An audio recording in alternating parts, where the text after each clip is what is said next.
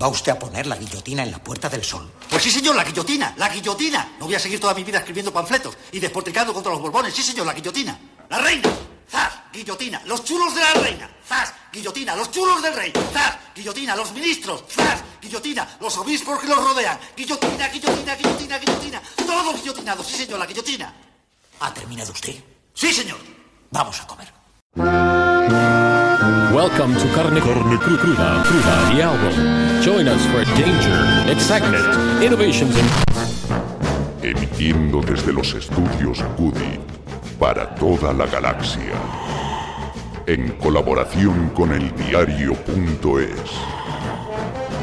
Carne cruda. La República Independiente de la Radio.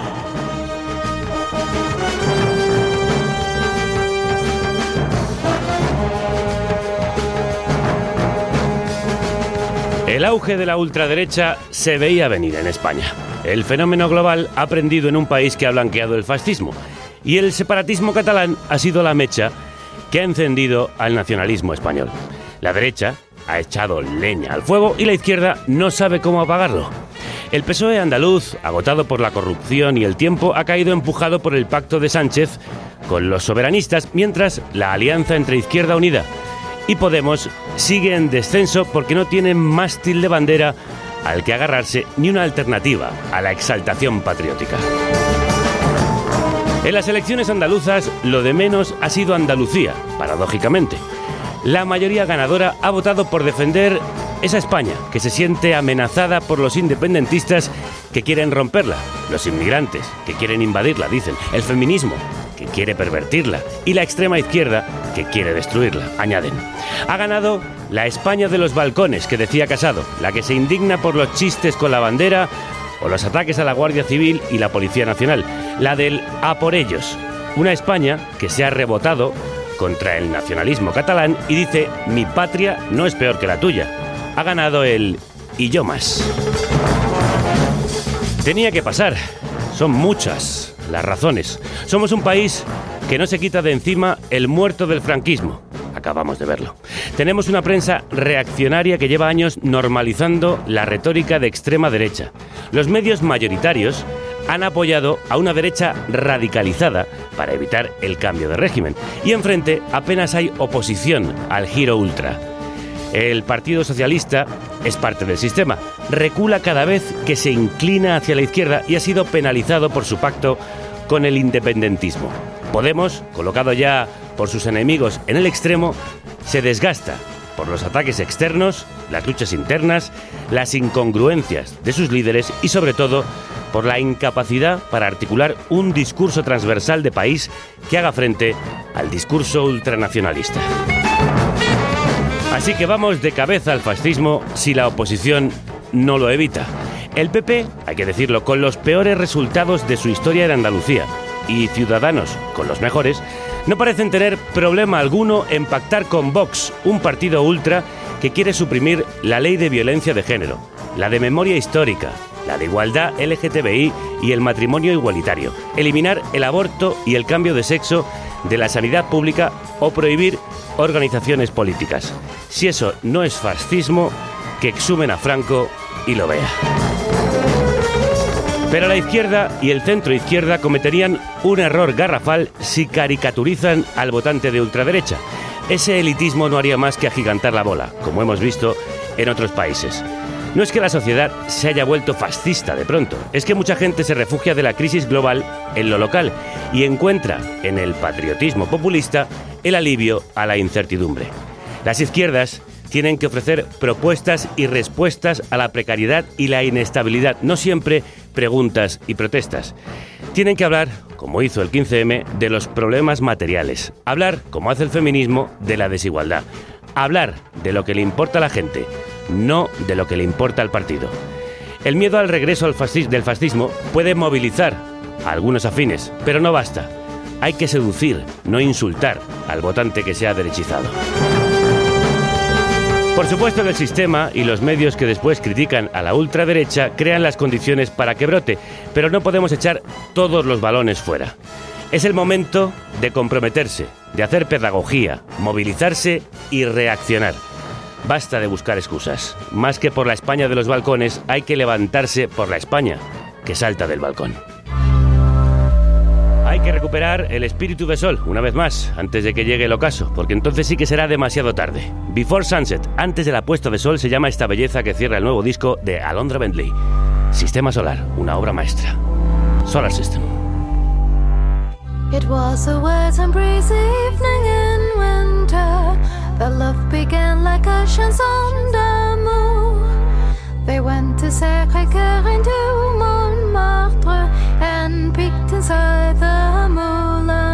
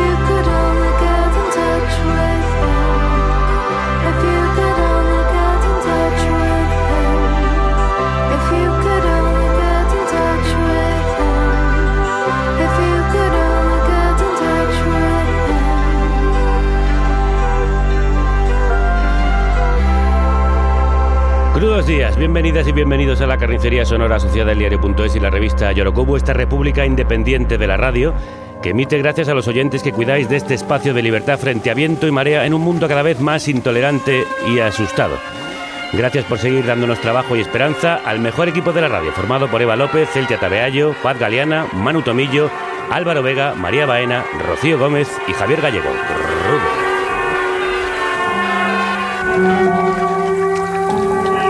Tiempos de ruido y de histrionismo, he caído rendido ante la genialidad tranquila de Alondra Bentley, que ha hecho un disco sublime, este Solar System, que termina con estas aguas tan relajantes y necesarias. Necesitamos que el agua vuelva a su cauce y navegar hacia un país mejor, no hacia uno más turbulento y crispado. Tengo un anuncio en este sentido muy importante que haceros. El próximo miércoles 12 de diciembre, a las 20.30, tenemos el último programa del año en el Teatro Fígaro y frente a la ola de fascismo y xenofobia hemos querido dedicárselo a las personas que son el ejemplo de lo contrario y que luchan en aguas turbulentas para salvar vidas. Los héroes y heroínas del año. Toda la recaudación del programa irá para las ONG de salvamento marítimo. Por eso, más que nunca os lo pido, venid a acompañarnos y venid acompañados y difundidlo. Solos no podemos, con amigos sí. No puedo estar navegando hacia el norte, hacia el sur o hacia el este el oeste, huyendo del mal tiempo sin tener una respuesta. No puedo sin tener un amparo para estas personas.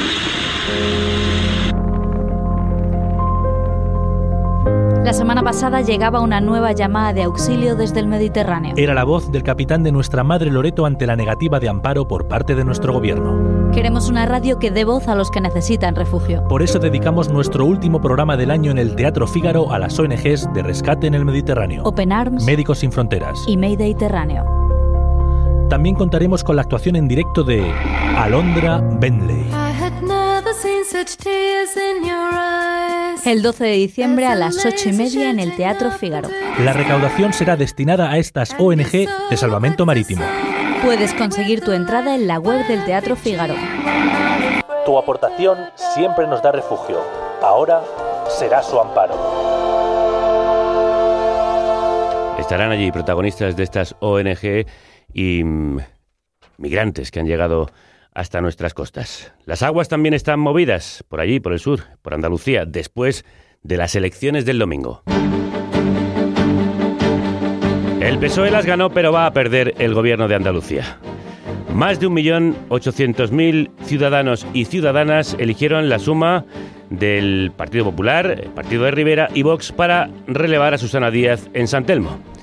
El partido de extrema derecha fue la gran sorpresa de estas elecciones marcadas por la baja participación.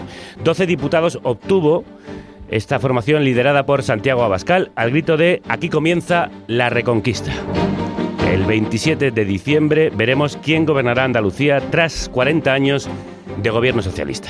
Hay un retroceso real de la izquierda en Andalucía. Ha acabado el monopolio de un partido único. Vamos a hacer que todos los andaluces se sientan orgullosos de un gobierno. Señor Sánchez, si nos está escuchando viendo desde el avión, el helicóptero, allí donde esté, escuche. Abrimos ya la puerta a empezar unas negociaciones de cambio, de pactos. Hago un llamamiento a todas las fuerzas políticas que decimos que somos constitucionalistas, que lo demostremos parando a la extrema derecha en Andalucía. Nos toca recuperar el nuevo sentido común que se abrió con el 15M. Y ahora vamos a enterarse el resto de España, no ya vosotros que lo sabéis, quiénes somos. Ante cada palabra de racismo. Porque nosotros seguimos siendo los mismos y seguimos diciendo lo mismo. Ante cada palabra de machismo. Gracias a Vox se ha acabado el día de la marmota en Andalucía. Nos van a tener delante. Somos de extrema.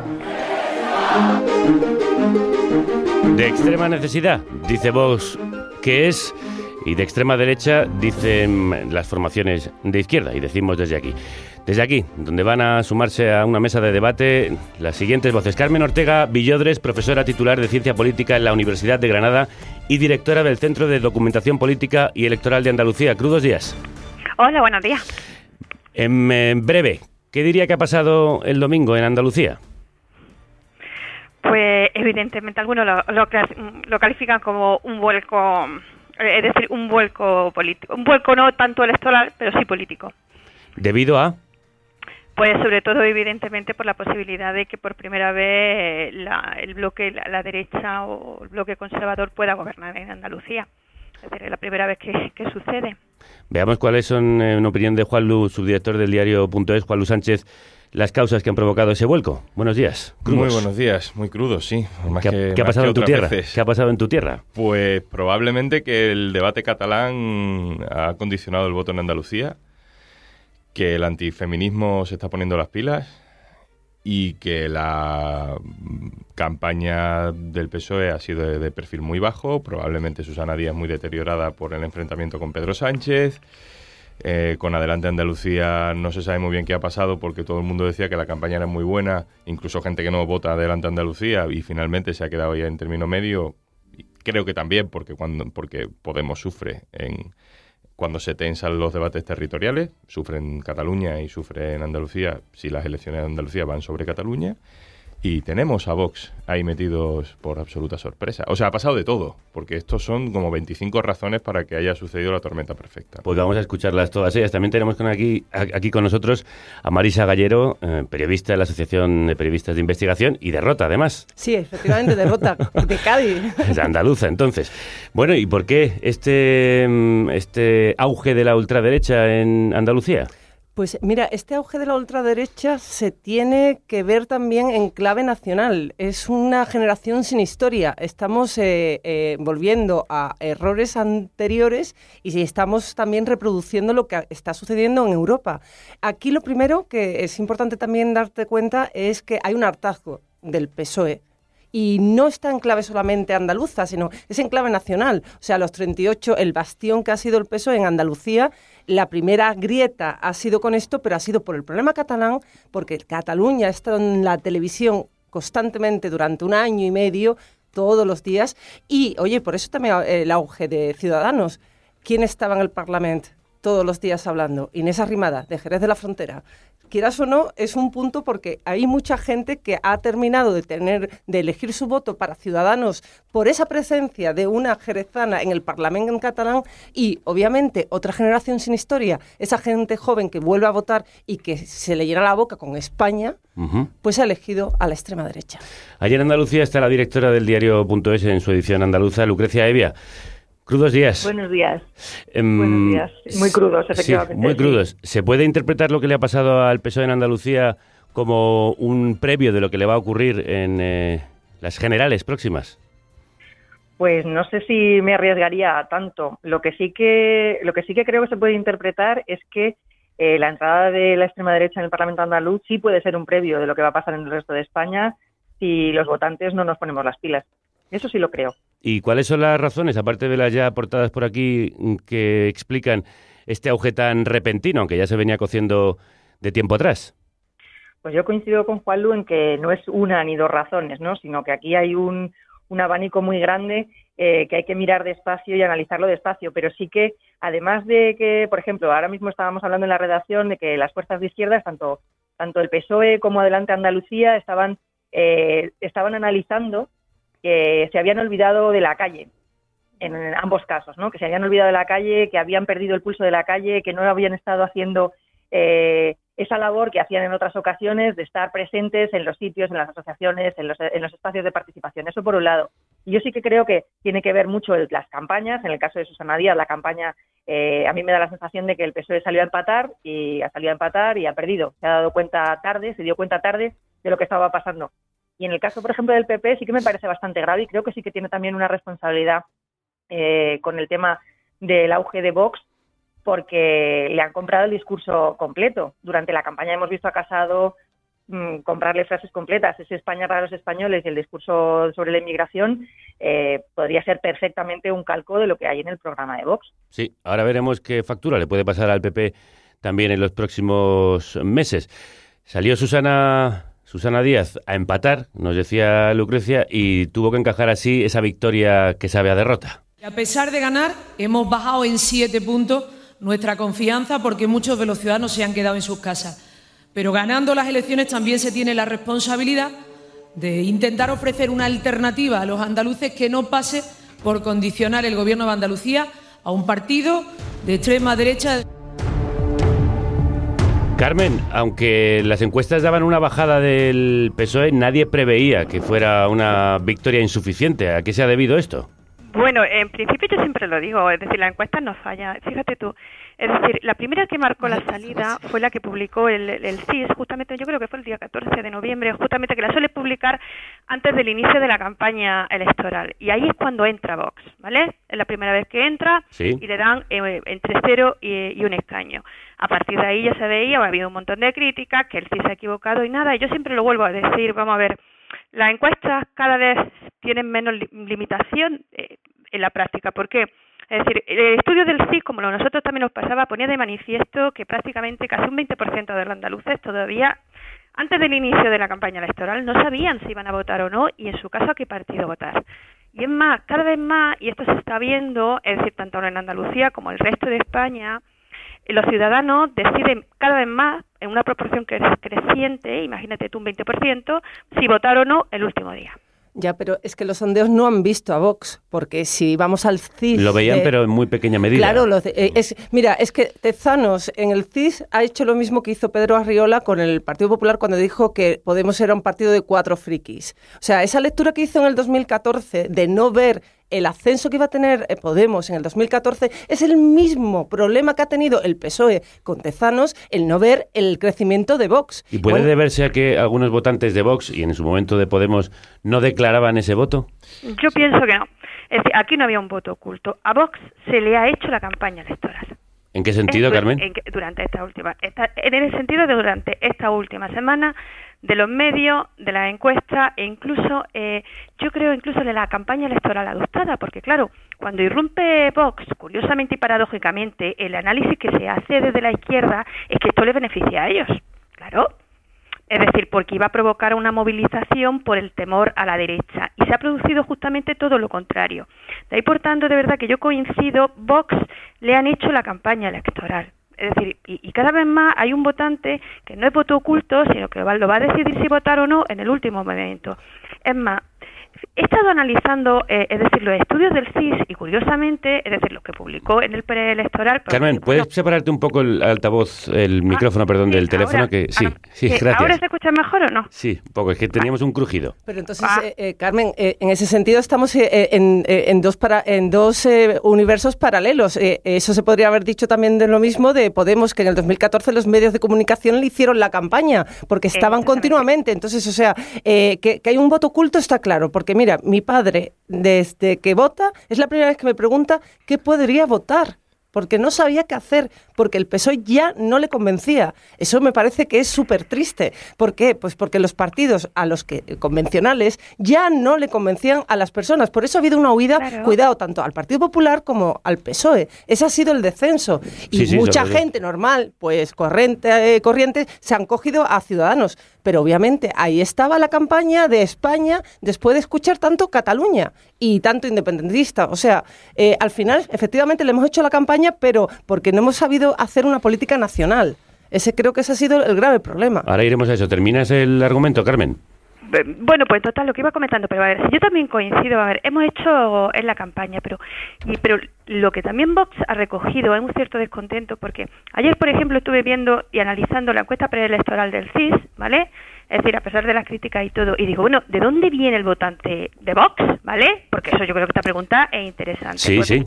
si uno utiliza este estudio, todavía limitado, porque ya sabéis, etcétera, habrá que esperar después, es decir, viene de mucho, curiosamente, no viene de los abstencionistas, ¿eh? es decir, de gente que, no, sino que viene de muchos votantes del PP desencantado, pero curiosamente también de antiguos votantes desencantados con Ciudadanos y con Podemos. Juanlu, Esto es yo- curioso. Entonces, ¿qué, esto- qué da a pensar? Pues que está recogiendo todo el descontento, es decir, de, de Ciudadanos, pero vamos, sobre todo del PP, pero, eh, pero también de Ciudadanos y de Podemos. ¿Por qué?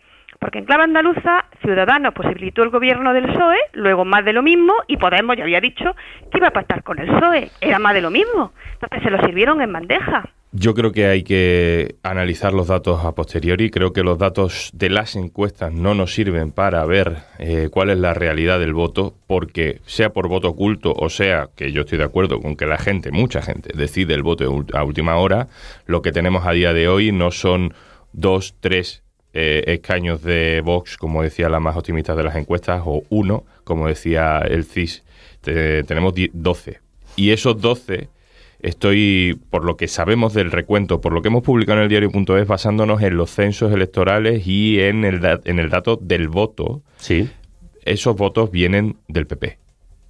Fundamentalmente, no hay Fundamentalmente. otras y sí, y grietas. hay, pues sí, pues probablemente, probablemente en un montón de pueblos de Andalucía hay un 6-7% de voto a Vox, porque no es más, que venga de gente que pueda haber votado alguna vez al PSOE, que pueda haber votado alguna vez a, a Ciudadanos, que pueda haber votado alguna vez a Podemos. Pero es que si te vas a esos mismos márgenes en, en elecciones anteriores, ese 5 o 6%, también te sale que gente a veces random pasa de un partido a otro sin saber muy bien por qué. Por mil, por mil razones. Lo que está clarísimo es que hay que no caer en la tentación que tenemos ahora de encajar con el discurso de que a Vox le votan las clases populares. Eso no ha pasado en Andalucía. No, de hecho se ve que hay también un... Ha pasado exactamente lo contrario. La clase más, más adinerada, incluso más formada. Los barrios más, conservadores Eso es. de los remedios en Sevilla, eh, por poner un ejemplo, es gente que votaba al PP y que vota a Vox.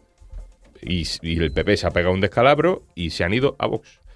Que sí que hay gente, por supuesto, que en otros sitios ha votado con otros condicionantes. Y el único condicionante, la única salvedad que yo haría es la de la inmigración. Es cierto que allí donde se ha dado una mala respuesta a, la a las migraciones, donde la gestión es mala y donde ha subido el racismo, elegido Almería fundamentalmente, es verdad que ahí sí que podemos ver casos de clases populares votando a Vox. Pero en el resto de Andalucía no es así. Todavía. Ya veremos lo que pasa en la siguiente, ya veremos lo que pasa en, en las europeas. Estas son olas que suben a la que la gente le gusta subirse. Pero a día de hoy Vox no es el Frente Nacional del E EP. Efectivamente. Eh, otro de los datos eh, muy llamativos es la baja participación. Eh, creo que más de dos millones y medio de andaluces que podían hacerlo no votaron, eso es más del 41% del electorado. Lucrecia, ¿cuáles pueden ser los motivos de esto? Pues mira, yo creo que hay varios. El hastío yo creo que está detrás de detrás de como eje fundamental de la falta de participación. Eh, cuando un partido lleva mm, 36 años en el poder, encima tampoco está haciendo un llamamiento al voto así como desenfrenado. El resto de partidos sí que se han puesto las pilas al final de la campaña para pedir el voto masivo, pero la verdad es que la campaña ha sido muy tranquila eh, hasta los últimos días. Yo creo que sí que hay una sensación de, bueno, esto va a ser más de lo mismo, ya no votamos. Eso por un lado. Eh, y luego que el resto, de los- por ejemplo, lo- eh, el resto de los partidos no ha sabido recoger ese cansancio o ese hastío de los votantes, ¿no? Al final los datos sí que reflejan que Adelante Andalucía no ha sabido convencer a ese votante socialista cansado o a ese votante socialista que estaba desencantado con el susanismo. Ni Pues tampoco, no ha funcionado, ni tampoco ha funcionado la, la táctica del miedo al, al fascismo, a la llegada de la ultraderecha. Eh, no, quizás porque ha llegado tarde o pues no lo sé muy bien, la verdad. Eh, ya te digo que esto habría que analizarlo despacio. Lo que sí que quería comentaros antes, que estabais comentando un poco el tema de- del perfil de Vox, eh, que os iba a poner un ejemplo que es muy significativo. En uno de los municipios donde más se ha votado a Vox es Benavís. Benavís en Málaga es básicamente una zona, un pueblo de urbanizaciones de lujo. Eh, lo digo porque efectivamente corroboro lo que dice Juanlu. No es una, no es una, un voto, un voto popular y de hecho el voto de castigo por el tema de, los, de la inmigración en otras zonas como en Huelva no ha, no se ha dado así. El No se ha dado. el EP no se nota, en Cartaya No no se nota, que lo hemos mirado. Digo, que ahí, bueno, que a ver ahí si. nada. tiene una población migrante. Bueno, Lepe parece la ONU, vamos. eh, eh, Sí, es cierto. Y, Entonces, y no hay que olvidar es- es que Santiago muy curioso. y no hay que olvidar que Santiago Abascal era uno de ellos, era uno de los del Partido Popular. O sea, para muchos del Partido Popular no están votando a la extrema derecha. No se, no lo calificarían así, así ¿por qué? Porque Santiago Abascal pertenecía al Partido Popular. Es que era uno de los dirigentes valorados, críticos con el de- la deriva que estaba teniendo el Partido Popular más al centro, que ahora, por ejemplo, de nuevo Pablo Casado eh, reconoce que, que su giro a la derecha está, está bien calibrado. Nos volvemos a olvidar del de el votante de, de centro. Y bueno, eh, ¿cómo no iba a ser uno de ellos si estaba hasta dentro de los papeles de Bárcenas, que cobró dos millones de pesetas en el año 1999 porque sufrió un ataque con cócteles Molotov y el dinero vino de la caja B? O sea, que mm, estos datos están ahí. Sí, sí. No, bueno, Vox aglutina lo mejor de cada casa, porque juez Serrano, que es el que es el candidato a la presidencia de la Junta, ¿no? Eh, que es de aquí de Sevilla y va el número uno por la lista de Sevilla, bueno, básicamente es un juez prevaricador y tiene, tiene grandes momentos estelares y grandes grandes frases para el recuerdo, ¿no? Eh, ha sido también artífice su, de, de campañas contra eh, el tema de las denuncias, o sea, a favor de, de la investigación exhaustiva de las denuncias falsas. Eso sería un poco eh, Sí, que es una de las claves, que es una de las claves del discurso de Vox. Efectivamente, pues eso se lo deben haber comprado al juez Serrano completo. Lo que sí que me gustaría a mí preguntarle a Carmen, porque sí que me parece curioso y que no tiene nada que ver, decíais, bueno, es que tampoco se vio venir al fenómeno Podemos. Digo, ya, pero es que Vox lleva aquí desde 2013. Quiero decir que no es un partido que ha surgido para estas elecciones o para este ciclo electoral, Cierto. sino que lleva ya una lleva ya una temporada con nosotros, ¿no? Yo no sé hasta qué punto eh, efectivamente pueden haber hecho un trabajo de fontanería importante a partir de esa de ese descontento y de esa fa- de esa sensación de que con Franco vivíamos Hmm. mejor, ¿no? Que yo creo que sí que se ha alimentado un poco de esa sensación. Vamos, yo en este sentido, de verdad, vuelvo a decidir la idea de que parte de Ciudadanos y Podemos representaban la, la regeneración, pero han, han decepcionado también eh, en parte con sus pactos, con los partidos tradicionales. Y ahí está el descontento. Incidiendo, fijaros, en el perfil de Vox, hay un estudio muy interesante publicado en un, en un periódico, y además está muy bien, donde se ve claramente que hay una correlación muy alta entre inmigración y voto a Vox. Es decir, aquello porque se ha hecho a nivel municipal. Aquellos municipios andaluces, es decir, que tienen mayor número de inmigrantes, es donde evidentemente Vox ha conseguido mejores resultados. Además, son pruebas de significación estadística. Entonces, ahí sí se da, evidentemente, de verdad que yo cuestiono que aquí, en estos pueblos, pe- pensar que en Andalucía, una de las particularidades que tiene, que tiene un gran número de ciudades medias, y es ahí donde Vox ha conseguido sus mejores resultados. Y este, y este voto no es de una clase media alta, es de clase popular, ¿eh? Es- Ese- eso también, eh, sí. es- entonces es parece que hay una mezcla. eh, Me estáis diciendo Sí. dos informaciones que son, bueno, compatibles, no que sean contradictorias, sino que puede haber un votante más popular en determinados pueblos y un votante de clase Yo más te alta. digo lo que hemos extraído del recuento. El voto a Vox se da mayoritariamente en eh, sitios donde el PP siempre ha sido tradicionalmente muy fuerte. Y en aquellos sitios donde eso es excepcional, es en lugares fundamentalmente de Almería y de la costa de Málaga, no de Huelva, donde podemos decir que hay una, mayor tensión con el tema de la inmigración. eh, como dice Carmen. Eh, Claro, el, se periódico, el periódico el que citabas, que da ese titular de la inmigración y tal, es El País, que y nosotros Ajá. tenemos los mismos datos, hemos trabajado con los mismos datos y tenemos las mismas conclusiones, que en aquellos sitios con- de Almería, fundamentalmente también en Algeciras, en la línea de Concepción, donde se supone Mm. que el debate de la inmigración es mayor, Vox efectivamente tiene más, más apoyo. Pero en el resto de Andalucía no hay una relación directa entre clase popular y apoyo a Vox, sino todo lo contrario. Eh, es eh, clase media alta o gente tradicionalmente que ha apoyado el PP, porque como pasa en el resto de España, los ricos no son los únicos que votan al PP, para que nos entendamos. Hay muchísima gente de clases populares que vota al PP, Perfecto. pero eso no significa que la gente haya pasado de votar al PSOE o a Podemos al Partido Popular. Marisa Digo, a Gallero. Pues Vox. mire, mira, eh, yo he hecho el análisis de mi pueblo, de Rota, pa- porque cada uno Micro- aquí, aquí, aquí, cada Ahora uno, de hombre, de la Concepción. claro, claro, pero yo lo he hecho de Rota, que es el pueblo también de Teresa Rodríguez, o sea, que tiene un elemento importante porque ahí está adelante Andalucía, ¿de acuerdo? Y aquí nos vemos que en el 2000, eh, en el 2015 irrumpió ahora Podemos con 2.482 votos, pero es que ahora ha aparecido Vox con 1.321. Aquí no sabemos si es clase popular, clase baja, clase de derecha. ¿Por qué? Pues porque tanto el Partido Socialista como el Partido Popular, ahora mismo el ayuntamiento está regido por el PSOE en, en mi pueblo, eh, han perdido más de 1.200 votos cada uno. ¿Quién se ha llevado eh, los votos? Ciudadanos. Pero ha aparecido Vox con 1.200, vo- 1.400 votos. O sea que aquí hay una mezcla y un reparto brutal. Y los que han perdido, desde luego, es tanto el PSOE como el PP. Ellos son los más grandes damnificados de, esta, estas elecciones. Ha bajado la ha participación. bajado. Y ha afectado fundamentalmente también a la izquierda, ¿no? Claramente a esa unión Sí, la- la- entre la falta de- unidos, eh, pues entre Podemos y, y Izquierda Unida. Sí, yo creo que la gran incógnita real, la gran incógnita real de estas elecciones es por qué eh, Adelante Andalucía no ha conseguido subir, sino que ha bajado. Eh, eh, para mí es, es- es- es la gran pregunta, porque creo que en el resto de cosas hay muchos factores cruzados, pero todos los factores son, son válidos. En el- eh, sin embargo, no parece haber una respuesta clara para eso. Ha obtenido 17 escaños y pasa a ser la cuarta fuerza parlamentaria en Andalucía, no muy por encima de Vox. la gente de, de Adelante Andalucía va a estar a disposición de hacerle frente a la extrema derecha, porque la extrema derecha es un enfrentamiento de los últimos contra los penúltimos. Y nos negamos a hacerle ese favor a los poderosos de este país, de esta tierra. Nos negamos a hacerle el favor de dividir a los de abajo en favor de los de arriba, de los que se benefician de, nuestra, de nuestros enfrentamientos en los tajos, de nuestros enfrentamientos en los pueblos, de nuestros enfrentamientos en los barrios de Andalucía. Hemos intentado que estén aquí en este programa todos los partidos políticos. Solo tenemos la suerte de poder saludar a Delante Andalucía. Pablo Pérez es su jefe de campaña. Pablo, crudos días. Hola, buenos días. ¿Qué explica estos malos resultados? Bueno, pues nosotros en primer lugar tenemos que hacer autocrítica. Eh, no hemos conseguido los objetivos que teníamos, hemos resistido, es verdad que no estamos en 2015, pero tenemos que pensar bien qué es lo que ha pasado con nuestra capacidad de atracción. Disculpa, es que me escucho con, con muchísimo eco. Ah, con retardo, a lo mejor. Sí, Vamos a ver si lo podemos evitar y así puedes hablar con más tranquilidad.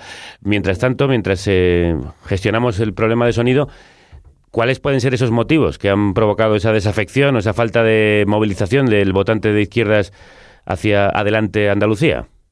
Yo creo que a nosotros nos hace falta, además de un análisis de los resultados electorales, un, un análisis, una reflexión política sobre dónde nos encontramos después de 10 años de crisis, de políticas de austeridad, de recortes.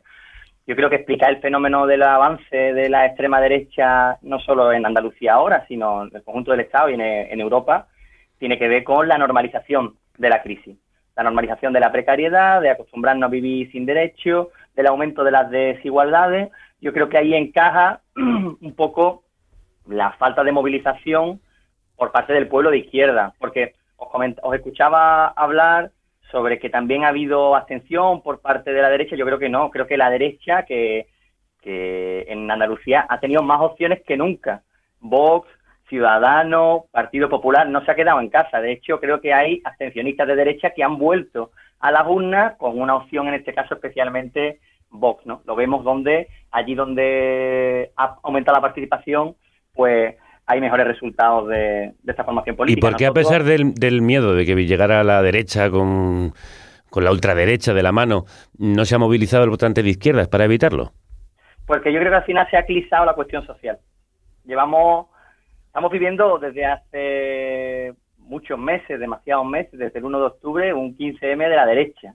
Y ahí, pues bueno, creo que bastante, de manera bastante directa, el mensaje de, Vox, de, de Ciudadanos, de Partido Popular, pues han ido abonando un terreno muy particular en el que los problemas de comer que nosotros hemos intentado poner encima de la mesa durante toda la campaña, el paro, la precariedad, eh, la dificultad para pagar los alquileres, para llegar a fin de mes, pues todos esos problemas han quedado en un segundo plano y bueno, pues ahí también llamamos la atención y lo dijimos durante, especialmente durante la última semana de campaña porque nos pareció una responsabilidad por parte de Susana Díaz y del PSOE eh, meter en campaña meter en el Parlamento a Vox directamente, hablando de pactos con PP y con Ciudadanos, y sinceramente entendemos que toca hacer una reflexión política seria. Hay un giro conservador en la sociedad eh, y ahora lo que nos preocupa es qué va a pasar. ¿Qué es lo que va a pasar? Porque nosotros en Andalucía en los últimos años hemos puesto encima de la mesa o hemos apoyado pues una ley de memoria histórica, una ley contra la LGTBI fobia, eh, hemos apostado por blindar los servicios públicos, hemos apostado por ganar en autonomía. Precisamente hoy, 41 años después del 4 de diciembre, en el que los andaluces salieron a la calle a reivindicar la autonomía de Andalucía, nos encontramos con un avance de los proyectos políticos que hablan de recentralizar eh, las competencias del Estado. Yo creo que es de bajar los impuestos a los ricos, que de alguna forma afecta e interpela directamente al sostenimiento de los servicios públicos, la sanidad, la educación, la dependencia. Bueno, esta es la, la gran preocupación que tiene ahora mismo Adelante Andalucía. ¿Cómo vamos a ser capaces de ofrecer una oposición firme y dura, no solo en las instituciones, sino también en las calles? Y ayer, pues bueno, fue un síntoma de salud democrática que las calles de Sevilla, Granada y otras muchas ciudades de Andalucía se llenaran de, de esperanza y de dignidad, porque es evidente que, que es más necesario que nunca volver a retomar el pulso de la calle, ese sentido común alternativo que, que generó el 15M, a no ser que queramos pues sucumbir al debate al que nos van a llevar estas fuerzas xenófobas, machistas. A mí me parece que este elemento es muy interesante. Precisamente después del 8 de marzo, de la huelga feminista del 8 de marzo, eh, pues desde el campo progresista veíamos un poco eh, con muchas esperanzas que eso eh, tuviera un impulso también en estas elecciones andaluzas. Vivimos una jornada como la del 25N en plenas elecciones andaluzas con mucha movilización, mucha, mucha dinámica y sin embargo lo que nos encontramos es que, claro, hay una acción y una reacción.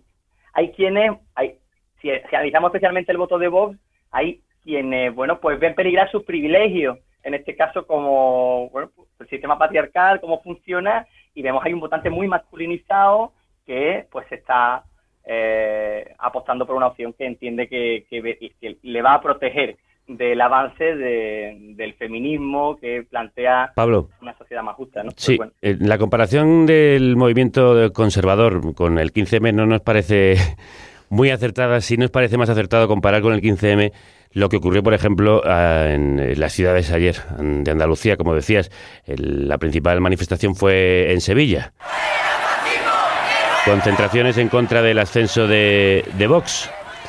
Sin embargo, eh, Adelante Andalucía, que podía representar a esta masa, ha perdido 300.000 votos en estas elecciones. ¿Qué responsabilidad tenéis en no haber sabido recoger el descontento de las calles y por qué la gente se mueve ahora, el día siguiente, y no cuando tenía que haberlo hecho, en el día de las elecciones? Bueno, pues ahí estamos. Nosotros en el día de hoy vamos a tener una reunión de nuestro órgano ejecutivo y vamos a empezar una reflexión con el conjunto de la militancia, porque entendemos que evidentemente habrá que eh, bueno, pues hacer una reflexión seria sobre lo que ha pasado. a día de hoy no te puedo decir una respuesta concreta. Yo creo que el análisis nuestro va por ese camino, va por entender que hay una normalización de la crisis, hay un hartazgo muy grande también. Con Pero en la políticas crisis es donde la izquierda tiene que dar respuestas. Ahí estamos, y eso es lo que hemos querido. Si has, si has visto nuestra campaña electoral, ha sido una campaña muy propositiva. Nosotros no, no, no nos hemos cansado, no solo durante la campaña, sino durante estos tres años y medio de legislatura, de intentar llevar propuestas al Parlamento que una y otra vez PP, PSOE y Ciudadanos han bloqueado de manera sistemática contra la emergencia habitacional, contra la pobreza energética, por el blindaje de los servicios públicos fundamentales. Esa ha sido nuestra alternativa. La cuestión es ver cómo, pues bueno, hay corrientes de fondo, ¿no? que no hemos sabido pues frenar. Yo, yo entiendo que, que me plantees que quizás la comparativa es odiosa, ¿no? El 15M de la derecha, pero efectivamente hay eh, coordenadas culturales que también son diferentes, pero lo que no podemos negar es que desde el 1 de octubre aquí eh, la derecha se ha movilizado, quizás en otros, en otros formatos, en otros términos, pero eh, nosotros observábamos la campaña especialmente de Vox y veíamos cómo tenían una dinámica de llenar actos, quizás, y creo que esto coincidiráis conmigo, cualquiera que haya podido atender un poco a la dinámica de los mítines en campaña, pues de las campañas que más dinámica movilizadora han tenido han sido la de Adelante Andalucía y la de Vox. El resto de partidos han tenido bastantes dificul- di- dificultades a poder llevar adelante su- sus actos, pero eh, lo que nos ha preocupado y lo que creo que le ha dado una dimensión y una proyección mucho más alta es que se le haya puesto como, como actor válido, normalizarlo como actor válido en nuestra tierra. Y eso, pues, pues, pues tocará asumir responsabilidad, en este caso también, no solo al discurso del enfrentamiento que han elaborado PP y Ciudadanos, Rivera y Casado, sino también a la irresponsabilidad de Susana Díaz, que no ha sido capaz de, de, bueno, ni con sus políticas ni con sus palabras, eh, articular un, un eje movilizador para que el pueblo andaluz no tenga hoy el parlamento que va a tener. De eso vamos a hablar ahora. Pablo Pérez, jefe de campaña de Adelante Andalucía, muchísimas gracias. Muchas gracias a vosotros. Bueno, sí, Vox ha sido el que ha llenado muchos de los eh, mítines y cuando ha obtenido este resultado sorprendentemente favorable, habla ya de reconquista. Porque ya estaba bien de entrar en bucle. Nosotros somos lo que vamos a propiciar el cambio, la mejoría, la reconquista. Sí, no hace falta hablar No, bien. no habla eh, bien, no habla bien, pero le vale. No hace falta hablar bien. eh, Trump tampoco lo, lo Sí, hace sí, y es presidente totalmente. de los Estados Unidos. Es eh, Francisco Serrano, el candidato de Vox a la presidencia de Andalucía. Pactar con Vox, que es lo que van a necesitar probablemente PP o Ciudadanos para presidir eh, la Junta, ¿puede mm, perjudicarles después? Puede perjudicar al PP, no tanto a Vox. Eh, el votante de Vox, puesto que es exvotante mayoritariamente del PP, le vendrá bien, verá bien que Vox sirva para tensar la cuerda. A mí me parece una cosa súper distópica que después del 155 con el que tanta gente se llevó las manos a la cabeza, con el que tanta gente nos llevamos las manos a la cabeza por su dureza, resulta que van a ganar cada vez más posiciones Ciudadanos y Vox que les dice, que dicen sobre el 155 que fue demasiado blando. Eh, es un poco distópico, pero bueno, es así. Entonces, eh, Vox servirá para tensar todavía más al PP. Pablo Casado le ha hecho el juego de blanquear a Vox absolutamente en campaña electoral, porque Susana Díaz, digamos que ha reconocido a Vox como contrincante y eso hace que polarice el debate y haya gente que haya activado su voto a Vox como, bueno, pues como rival de Susana Díaz en campaña electoral, porque en la última fase Susana Díaz no dejaba de nombrar a Vox. Pero Pablo Casado legitima por completo el discurso de Vox eh, y, y lo blanquea. Y llevan 48 horas, bueno, 24, ayer ya Pablo Casado y esta misma mañana el secretario general, bueno, el secretario de organización, eh, Teodoro García, diciendo que, bueno, que Vox tampoco es tan radical. Yo entiendo que el PP tiene una oportunidad Bueno, no, para no- gobernar. no- no dista mucho de los discursos que Sí, pero, utiliza sí, el pero PP sí, pero en hay- campaña. sí, pero, pero fíjate que yo- a lo mejor esto no, no es muy, muy políticamente correcto eh, desde, desde una perspectiva de izquierdas, pero yo creo que hay parte de lo que hace Pablo Casado que es postureo. Sí, sí, absolutamente. En Vox no es No es- postureo. Van en serio. Van muy en serio. Pablo, cuan- Pablo Casado, cuando dice que hay un millón de inmigrantes esperando para saltar la valla de Melilla, sabe perfectamente que miente y que está haciendo una estrategia. Irresponsabilísima, pero es una táctica. Eh, Bueno, Abascal también miente a Abascal sabiendas, ¿eh? miente deliberadamente, pero no es una táctica. Es una estrategia. Es realmente su ideología. Es realmente lo que piensa. Y a mí eso, pues como es más genuino, pues me da más miedo. A mí realmente también me preocupa eh, la escalada de demagogia que vamos a tener, porque efectivamente esas eh, eh, manifestaciones ayer en Sevilla es a posteriori, vamos a tomar la calle. Ojo, es que ha habido unas eh, elecciones, había que votar Y votaron. y- y- y- Yo seguro de que la gente que estuvo participando en la resulta, manifestación y entonces, votó. sí, pero ahora y, ahora y ahora hacemos la lectura de los partidos de izquierda. Que este- esta lectura la tienen que hacer ya porque eh, efectivamente han perdido 300.000 votos eh, en estas elecciones, pero es que perdieron, si nos vamos a las generales anteriores, cuando se unió Podemos con Izquierda Unida, perdieron un millón de votos. Y si no son capaces de darse cuenta que dos nos suman, como están, como querían y como creían que iban a sumar, porque Adelante Andalucía iba con una campaña totalmente de, de creer que iban a arrasar. Y no han arrasado, han perdido 300.000 votos. Entonces, la lectura del partido de izquierda que tiene que hacer es muchísimo más eh, honda que ver que, obviamente, esas alianzas no están funcionando ni a nivel nacional y, obviamente, no ha funcionado a nivel eh, de Andalucía. Y vamos a unas generales. ¿Qué van a hacer? ¿Polarizar el discurso? ¿Irnos a las calles?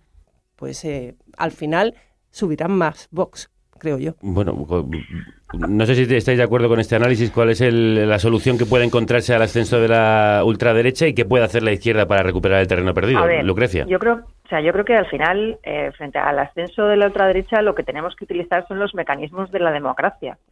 Quiero decir que el- la ultraderecha es lo que no le gusta, ¿no? A la, ultra- a la extra- a la extrema derecha lo que no le gusta es la democracia, lo que no le gusta es el consenso, lo que no le gusta es son todos los mecanismos. Lo que quiere es recentralizar todo el poder para que cuanto menos poder haya, menos se pueda controlar y menos se pueda fiscalizar.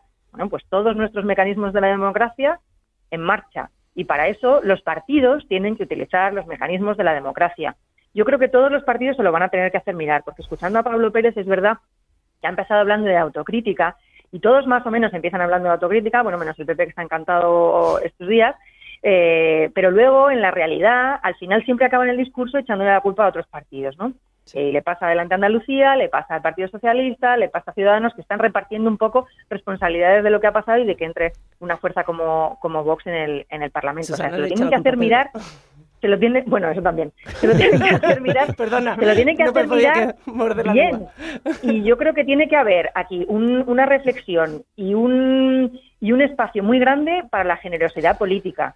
Eh, los egos los van a tener que meter en el cajón, las rencillas internas los van a tener que meter en el cajón y o dan paso a la generosidad política y a sentarse a conversar y a decir, bueno, esto es una amenaza seria. Porque yo creo que estabais hablando, antes estaban hablando de la normalización de la crisis, ¿no? Yo creo que hay un, un tema, y que lo hemos mencionado con el tema de, que, de cómo Pablo Casado ha blanqueado los mensajes de Vox, que es que la normalización de los mensajes la llevamos viendo meses y meses. y Yo no diría años, ¿eh? Con la entrada, con la entrada de las fuerzas de extrema derecha en todos los parlamentos y en todos los órganos representativos de Europa, Ajá. en otros países. Entonces, ahora ya no resulta feo, ¿no? Antes era políticamente incorrecto, ahora ya no resulta feo decir eh, que estás contra los inmigrantes y que los mandan a todos a su casa. Ya no, ya no es tan feo, ¿no? Ya no es tan feo decir que lo de la violencia de género es un cuento, no, no es tan feo. O sea, todo ese tipo de mensajes se están normalizando. Eh, ya no es tan feo decir España para los españoles porque no es que el trabajo. ¿Por qué? Porque en Hungría han dicho que, que, eh, Hungría para los húngaros. Pero- Entonces, toda esa normalización a mí me parece que al final también cala. Sí. Y aquí eh, también, o sea, no vamos a, no, no estamos ajenos a todo esto. No, lo que yo creo es que esa normalización en realidad empieza antes y aquí en los medios de comunicación, en muchos medios de comunicación de prensa y televisión, se lleva normalizando ese discurso de extrema derecha hace años, no hace meses, hace años. Cuando tú llamas un golpe de Estado a cualquier cosa y llamas inmigrantes que vienen a asaltar masivamente Avalancha. la valla de Melilla, cuando empiezas a poner fotos de inmigrantes en actitud agresiva que en realidad no tenían esa actitud agresiva, pero los pillas justo en esa foto y es lo que pones en portada, obviamente estás reforzando un discurso de odio en el cual crece Vox. Vox es consecuencia, no causa. Eh, y, y es muy diferente a otros movimientos políticos que hemos visto. El Vox simplemente recoge un discurso, una deriva reaccionaria de los medios de comunicación de España y de los grandes partidos políticos y de las grandes voces de, de opinión en España. Eh, que son cada vez más reaccionarias, se les ha aplaudido, se les ha tenido como algo normal y se puede decir cualquier cosa en debates de televisión donde nosotros cuatro hemos estado y tenías que aceptar que aquello se dijera no solo por la pluralidad de las opiniones, sino porque se, se- bueno, se, se- se permite Porque dentro de polarizas. bueno, pues entonces, claro, y polarizas. Y entonces, Claro, pues, pone- polarizas. pues, pues sí. pues- y entonces, bueno, pues eso legitima determinadas opiniones que estén basadas en absolutas mentiras y contra los derechos humanos. Que lo de los derechos humanos puede ser un consenso ficticio entre gente progre intelectual, vale muy bien, pero la mentira es mentira. La mentira es mentira y la exageración es exageración. Y hemos permitido en los medios de comunicación que la mentira y la exageración fueran dadas por sola- solamente una parte del debate, como hechos alternativos. Bueno, es que la llamada derecha normalizada ha normalizado a la extrema derecha hasta el punto de no llamarla extrema, e incluso de ver con ojos eh, absolutamente normales un posible pacto de gobierno. Vamos a hablar de eso para terminar. Juan Manuel Moreno Bonilla quiere formar gobierno. Un objetivo de alcanzar una mayoría alternativa al Partido Socialista y por tanto yo voy a anunciar que voy a presentarme a la investidura como presidente de la Junta.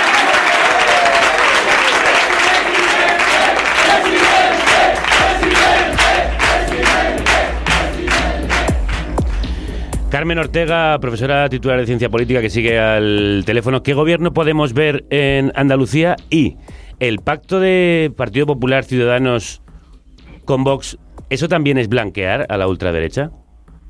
Evidentemente, yo creo, eh, fijaros que mucha de la opción que está tomada en algunos países europeos es de la unidad de todas las fuerzas políticas democráticas constitucionales frente a la extrema derecha o Partido Populista, en el sentido de decir, con esto no pacto, ni me baso en un gobierno. Es decir, porque es esa unidad lo que lo aísla, ¿no?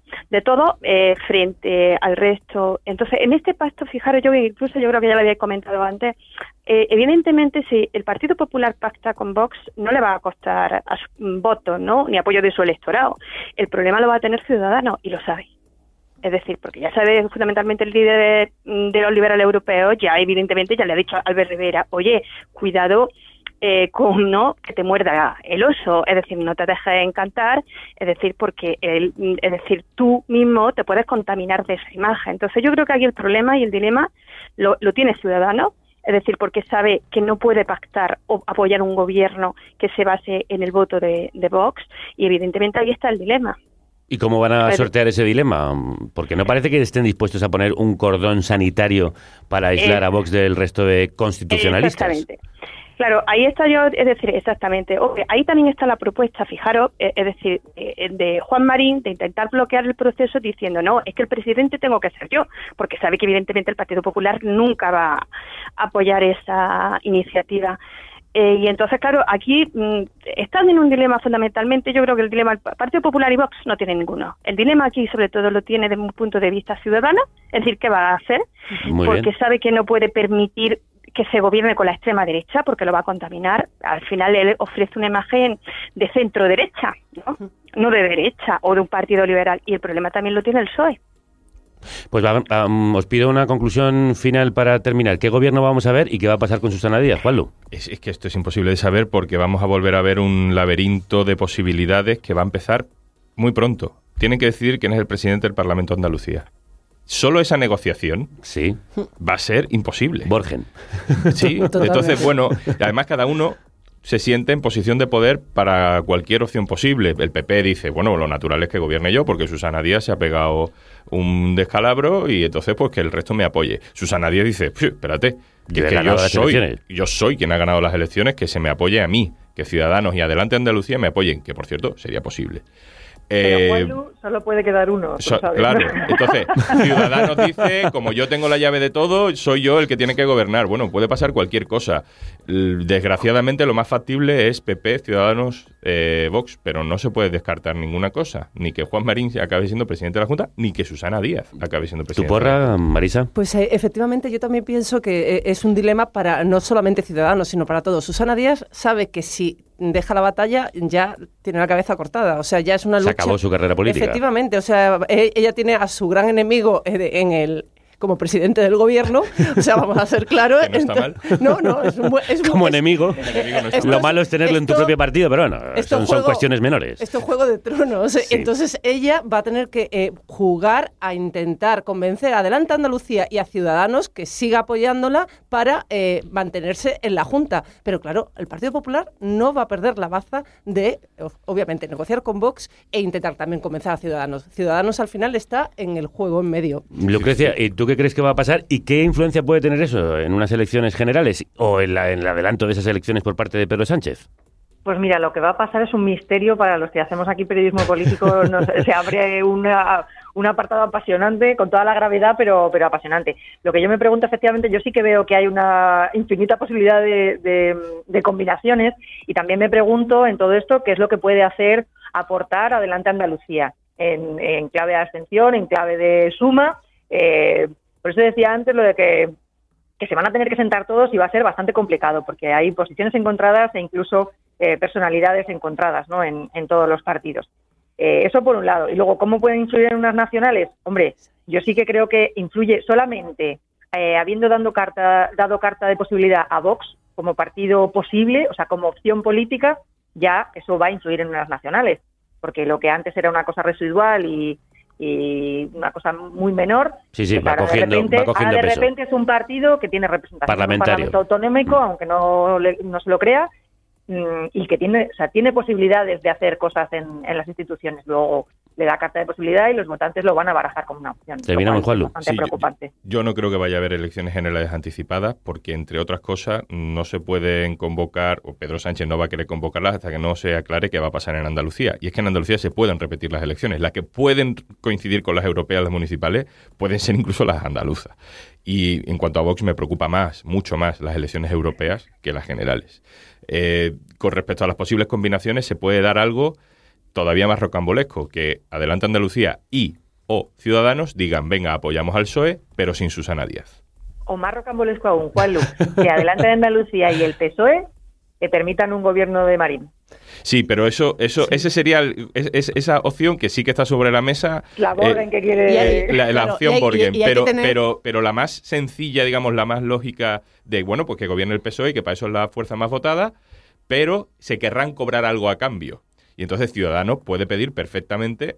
eh, ¿Tú crees que el votante de derechas va, a- va perdonar a Ciudadanos que vuelva a permitir Solo- que Susana gobierne, perdón, No, que el PSOE, no. gobi- el- Esa que el PSOE gobierne otra vez teniendo un gobierno de derechas posible? Ya, No pero lo es creo. que el, el- Yo creo que el mensaje- el discurso sería también el contrario. El, el votante de Ciudadanos va a estar durante cuatro años con el San Benito de gobernáis con Vox. A no ser, Pero a si no ser que pidan la cabeza de. Susana, como tú comentabas, me ha parecido. A no Claro. ser que pidan la cabeza de Susana y eh, que gobierne el PSOE, pero sin con otra persona. Ese, ese que es el subido- factor humano porque hay hay que pensar también que tanto Susana Díaz como Teresa Rodríguez no se pueden ver a la cara. O sea, que esas negociaciones van a ser a cara de perro. Lo que pasa porque es que hasta Susana ahora Díaz no, se puede ir porque Pon- debajo yo- de yo Susana pondría Díaz a otras nadie. personas a negociar, pero bueno. sí, porque más... La de Hacienda no creo que sea al final. No, pero la, la- la ministra de Hacienda no puede ser No. porque no es eh, diputada. Es decir, no, no, no se le puede, no, no- no va a ser parlamentaria en Andalucía, no se le puede elegir como sucesora. Eh, vamos, salvo que me equivoque mucho de cómo funciona la ley de, de elección de presidente en Andalucía, tú tienes que ser parlamentario para poder ser eh, presidente. Con lo cual, si se fuera Susana Díaz, por, porque Ciudadanos y, y- y Podemos lo exigen como precio, como contraparte para apoyar una presidencia del PSOE, tampoco tengo yo muy claro, no sé si Lucrecia cree que hay alguna quiniela por ahí en el PSOE de Andalucía, pero no tengo muy claro de que haya ninguna voz autorizada para ocupar ese lugar. Bueno, las No, quinielas ah, están abiertas. Sí, eh, me extrañaría mucho, eh, de todas maneras, que Ciudadanos permita que el PSOE continúe en la Junta, porque creo que su votante de derechas no se lo perdonaría jamás. Bueno, a mí también, a mí también y me muchos del PSOE, sí. Porque a mí mensaje de opción gente del PSOE que- dijo, por fin se acaba el bucle socialista. ¿eh? Lucrecia, Ojo. ¿y la opción Borgen cuál es? La acción Borgen sería gobierno de Juan Marín con un respaldo de PSOE, eh, bueno, lo de un respaldo del PP sería marciano, pero un respaldo del PSOE y una abstención de Adelante Andalucía, algo así. Bueno, pues vamos a verlo porque eh, la verdad es que parece apasionante lo que se presenta por ahora y quizá tengamos que hacer una segunda tertulia con Juan Luis Sánchez, Lucrecia Evia, Marisa Gallero y Carmen Ortega. Muchísimas gracias a los cuatro. Un Muchas gracias a, Gracias gracias. vosotros. Gracias, gracias por venir. Así se llama este tema de Morn. Gracias por venir. Thank you for coming over.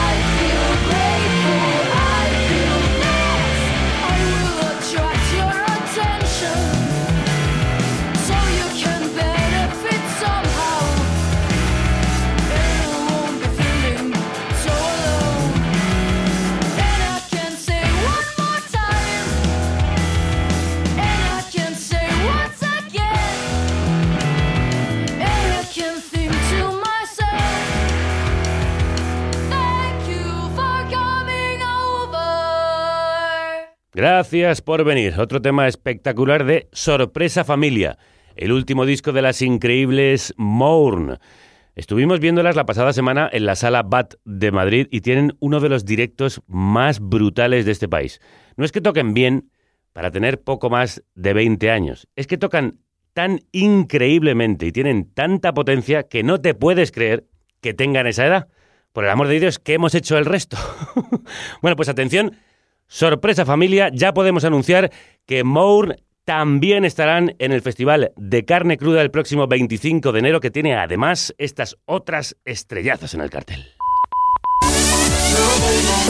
Última hora, nuevas bandas confirmadas para el festín de carne cruda. Puto chino maricón. Y Rufus T5 Fly. Carne cruda cumple 10 años y lo celebra con 10 bandas.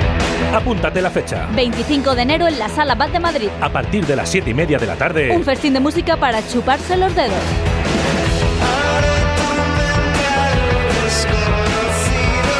Tulsa. Maika Makoski. Tremenda jauría. Oira. Peligro, peligro, no nos confundas de rango. Nos escurrimos como los anfibios, esa bruja de tu barrio. Se están juntando peligro, peligro. Más cuatro artistas que os iremos revelando. Formarán un cartel espectacular. Que ha dibujado el gran Darío Adam. Entradas ya a la venta. Con descuento exclusivo para productoras y productores. Celebra el décimo cumpleaños De la República Independiente de la Radio. Bueno, bueno, esas entradas con descuento para productores y productoras ya han volado. Acaban de agotarse, así que date prisa si no te quieres quedar fuera, porque todavía hay más entradas. A quienes os acerquéis a vernos, gracias por venir. Es otra forma de sostener este programa, como la siguiente sección patrocinada. Consuma crudeza. Es el mercado, amigo. Con la colaboración de Triodos Bank. Financiamos el cambio social positivo. En estos tiempos de neoliberalismo atroz que provoca estas regresiones hacia la ultraderecha, es más necesario que nunca un espacio como este que ofrece alternativas al sistema, formas de utilizar el consumo para mejorar las condiciones de vida, no para empeorarlas, y claves para desactivar la bomba de relojería capitalista que está destruyendo el planeta y a nuestras sociedades. Y para hablarnos de todo esto ya está por aquí Brenda Chávez. Crudos días, bienvenida. Crudos días, un placer estar aquí. Sí, es muy necesario. ¿Qué nos traes hoy? Hoy vamos a hablar de formas de alternativas de habitar, porque la vivienda supone el mayor, la mayor parte del presupuesto doméstico, un 30% más que comer. Y además, el modelo actual no garantiza el derecho fundamental a la vivienda de mil millones de personas y, ma- y 100 millones más no tienen ni siquiera una vivienda. Y además, el sector de la construcción convencional tiene muchísimo impacto socioambiental. Pues sí, o sea, no solo hemos visto todas los miles de desahucios después de la, burbuja inmobiliaria que acabamos de vivir, sino que la toxicidad entre los inmuebles, hay expertos que dicen que es 100 veces mayor, en parte por los materiales con los que, con los que se construye. Y además eh, es un modelo tremendamente derrochador de energía y de otros recursos. Por eso vamos a hablar de casas biopasivas, de cohousing, también llamados viviendas colaborativas, y de hipotecas verdes. Bueno, pues vamos a ver qué es todo esto, porque tanta palabra nuevo me, me deja ojiplático. Tenemos con nosotros a Ander Echevarría de la empresa 100% Madera, que se dedica a la construcción biopasiva. Ander, bienvenido. Hola, bienvenido. Cuéntanos, ¿qué es Bueno, eso? bueno, muchas gracias. No, no, no, encantado de saludarte y sobre todo porque queremos aprender todo esto. ¿Qué son las casas biopasivas? Bueno, la- las casas biopasivas es, es una palabreja ahí que, empezamos a utilizar hace unos cinco años, que es la fusión de, la bioconstrucción, es decir, la utilización de los materiales pues, naturales, reciclados, y bueno, también estudios de- de- del suelo, de geopatías que pueda tener el suelo, en, definitiva, una construcción saludable y respetuosa con el medio ambiente con el estándar de eficiencia energética más estricto que hay en el mundo. Es un estándar alemán, se llama Passive House y significa casa pasiva, precisamente, ¿no? Entonces, esa fusión de bio, de bioconstrucción con pasiva, de casa pasiva, Claro. pues es lo ¿Pero en qué hacemos. sentido esas casas son pasivas? Pues son pasivas en cuanto a que no eh, por sí solas eh, eh, mantienen la temperatura adecuada, pues gracias a grandes cantidades de aislamiento, ventanas de altas prestaciones y en definitiva son viviendas de consumo casi nulo. Es decir, mm, desaparece esa hipoteca energética ¿no? que, que tanto miedo da a todo el mundo y, y, bueno y tan necesario es además eliminarla. Bueno, eso es un gran ahorro, pero no y sé son si... es- difíciles de construir y más caras. Esta debe ser la pregunta del millón. Sí, a ver, eh, cuando metes materiales naturales y demás y ventanas de este tipo y, y además vas a, este- a estos niveles de eficiencia energética, lógicamente sí, es un poquito más caro que, que lo que sería una de código técnico, ¿no? De cumplimiento de ley peladillo, ¿no? Digamos, una... eh, podemos estar en torno a 200 euros el metro cuadrado, por arriba 150, se 200 amortiza euros. con el ahorro energético. Claro, estamos hablando, y tenemos el ejemplo de nuestra oficina en plena Sierra de Madrid, 150 metros, y está gastando 47 euros de gasto energético total, íntegro. ¿En serio? En el año. Sí, sí, al mes, al mes. Al mes. Bueno, si fuera en el año, No, vamos, ya, eh, había, pagándolo. había- había gente de- en masa corriendo hacia, esas- hacia esas casas. Sí, sí, sí, sí, 47 total, sí. sí. ¿Estas casas solo se pueden construir en zonas aisladas como viviendas eh, unifamiliares o también podrían formar parte de edificios de pisos? Sí, sí, no, no, para nada. O sea, se puede hacer cualquier tipo de edificación, sea vivienda en altura, sea unifamiliar, em, negocios, escuelas, em, centros de salud, absolutamente cualquier tipo de edificación. O sea, no hay ninguna limitación. ¿Y quiénes son los clientes que se están acercando hacia este tipo de mm, construcciones? En origen vienen pues por el ahorro energético, ¿no? Porque al final cuando tocas el bolsillo es muy atractivo. Eh, pero luego sí que es cierto que te das cuenta que, que la gente está tiene una sensibilización ahora mismo importante con el tema del cambio climático, lo estamos viviendo ya mes a mes y, y al final se- digamos que, que se reconvierten un poco. Pero en origen es gente que viene a, a eliminar esa hipoteca energética, ¿no? ¿Y estáis teniendo mucho trabajo? ¿Muchos pedidos? Bastante, bastante. Sí, ¿Sí? sí, sí. Ahora mismo hay bastante trabajo. Tenemos siete oficinas en toda España, aunque la central está aquí en, en Guadalís de la Sierra. Y, y bueno, a nivel nacional, sorprendentemente se ha despertado Levante y Canarias. Curioso. O sea, ¿Por qué, parece- ¿Por qué curioso? Pues porque se supone que son zonas cálidas, zonas que son muy agradables y parece como que allí la eficiencia energética no debería existir, ¿no? Y nada más lejos de la realidad, teniendo en cuenta que, por ejemplo, Canarias es la tercera región de España que más frío pasa. Bueno, y a- ¿en serio? Sí, sí. ¿Y eso? Es por la, por la mala construcción. Ah. Claro.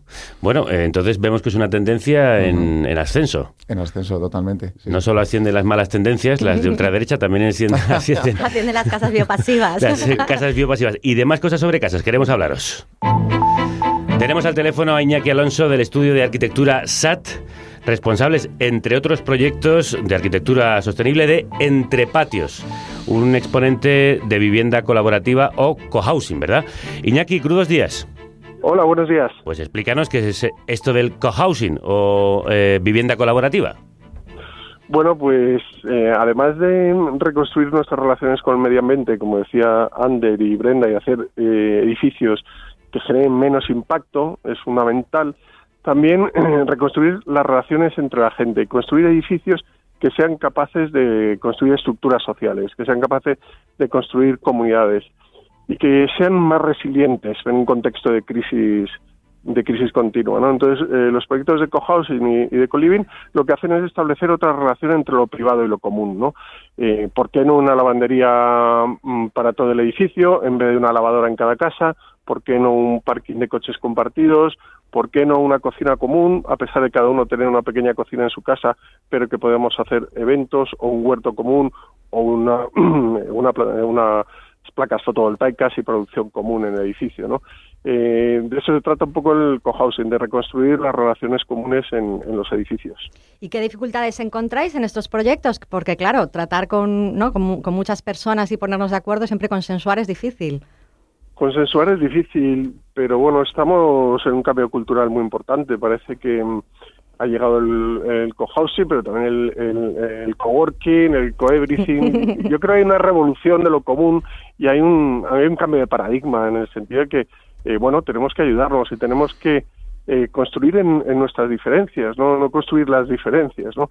Y eso se nota en un montón de gente que sabe que somos diferentes, pero se junta para ponerse de acuerdo en desarrollar eh, iniciativas de este tipo, ¿no? Entonces, obviamente somos personas individuales, tenemos emociones, tenemos conflictos, pero también hay voluntad de resolución de los conflictos, porque cuando superas esa barrera encuentras muchas cosas muy positivas, ¿no?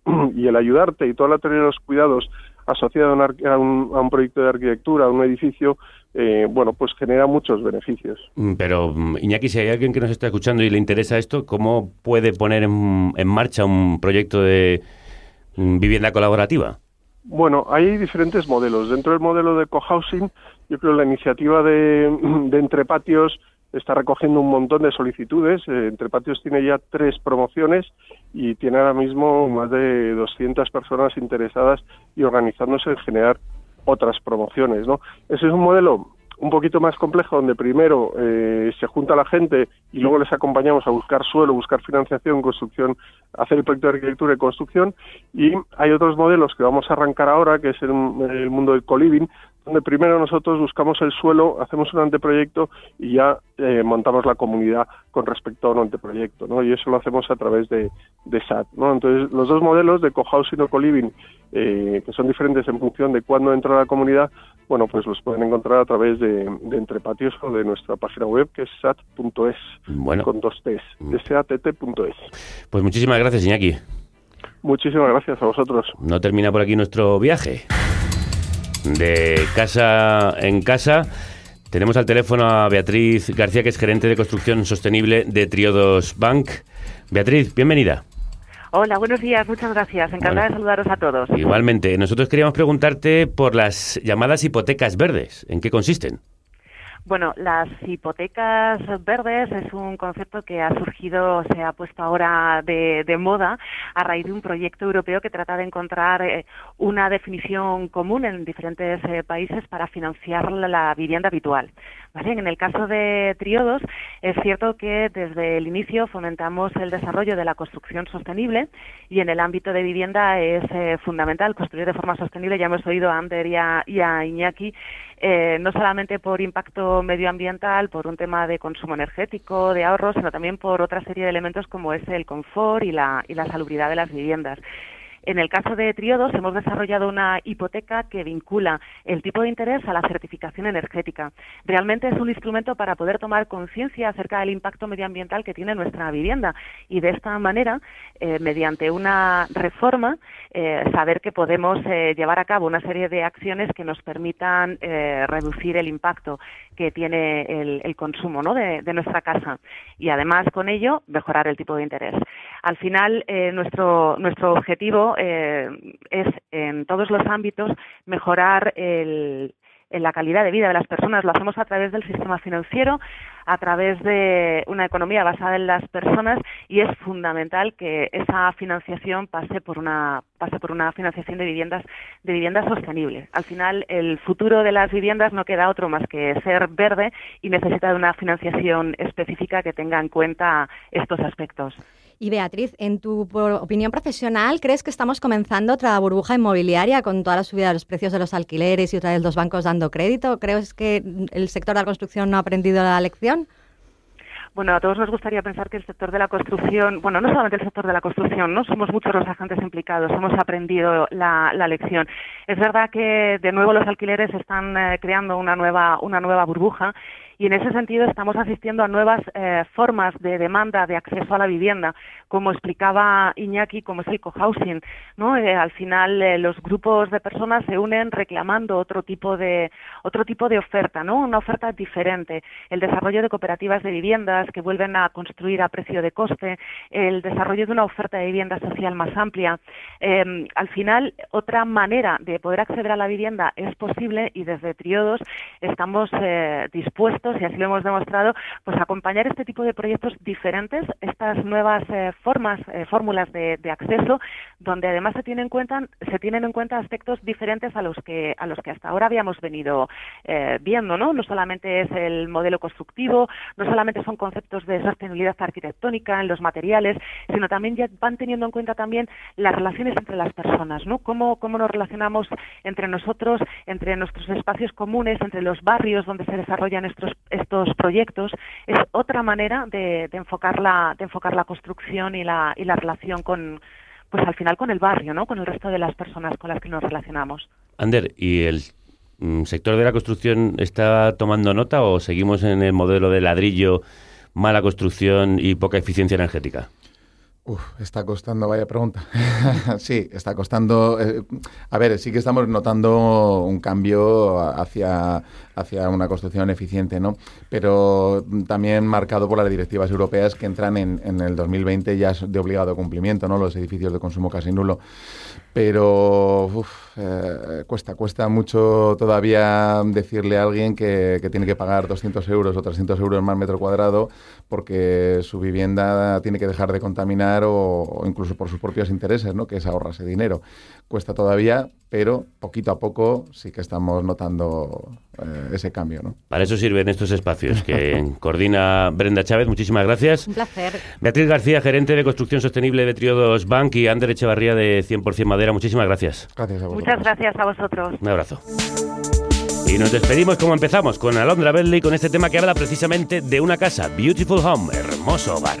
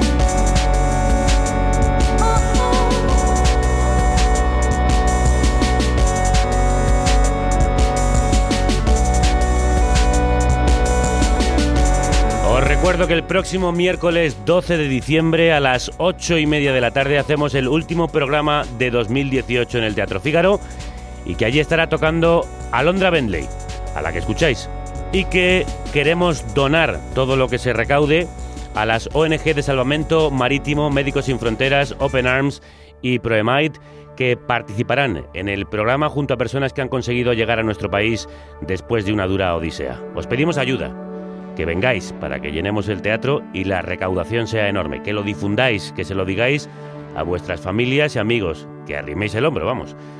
Eh, ahora más que nunca, necesitamos arrimarnos unos a otras. Las entradas están en carnecruda.es. Ahí mismo estaremos emitiendo y colgando nuestro programa mañana a las 10, las 9 en Canarias. Hasta entonces, Que la radio os acompañe.